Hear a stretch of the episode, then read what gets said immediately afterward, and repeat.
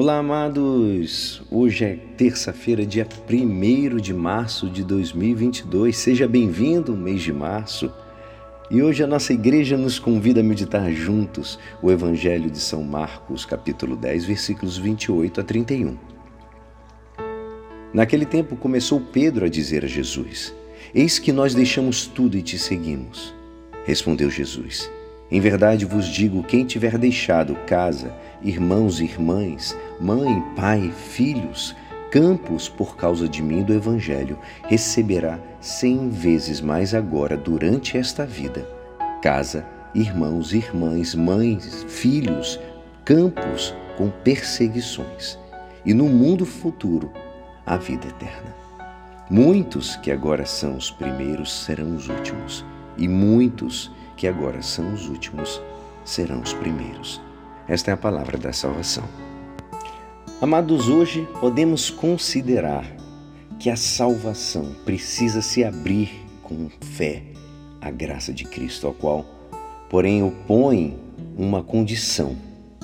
Né? Vai colocar uma condição que é bem exigente, que diz: Vem e segue-me. Os santos tiveram a humildade e a valentia de lhe responder: Sim e renunciaram tudo para serem seus amigos. Seu único tesouro está no céu, Deus.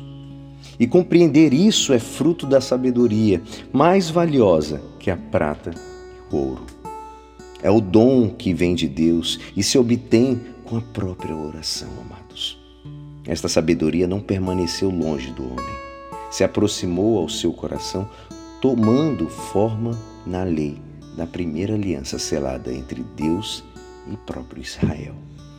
Esta lei a deu Moisés, que diz: é necessária, mas não suficiente, porque a salvação, a santidade, vem da graça por meio de Jesus Cristo.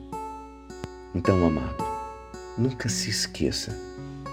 Se você recebe a graça e a tua salvação, nunca é pelo teu mérito, é exatamente pela graça que vem de Jesus Cristo. Se você está no momento bom, isso vem de Cristo. Agradeça-o todo o tempo. Pedro e os demais é, Pedro e os demais apóstolos e inumeráveis amigos de Deus percorreram esse itinerário evangélico que é exigente. Repito, vem, segue-me. Mas com, a, com o coração receberam cem vezes mais, porque para Deus nada é impossível. De fato, amados, os apóstolos, quando deixaram tudo para seguir Jesus, não voltaram atrás. Acreditaram em Jesus e se tornaram seus continuadores. Este chamado divino continua ressoando entre nós.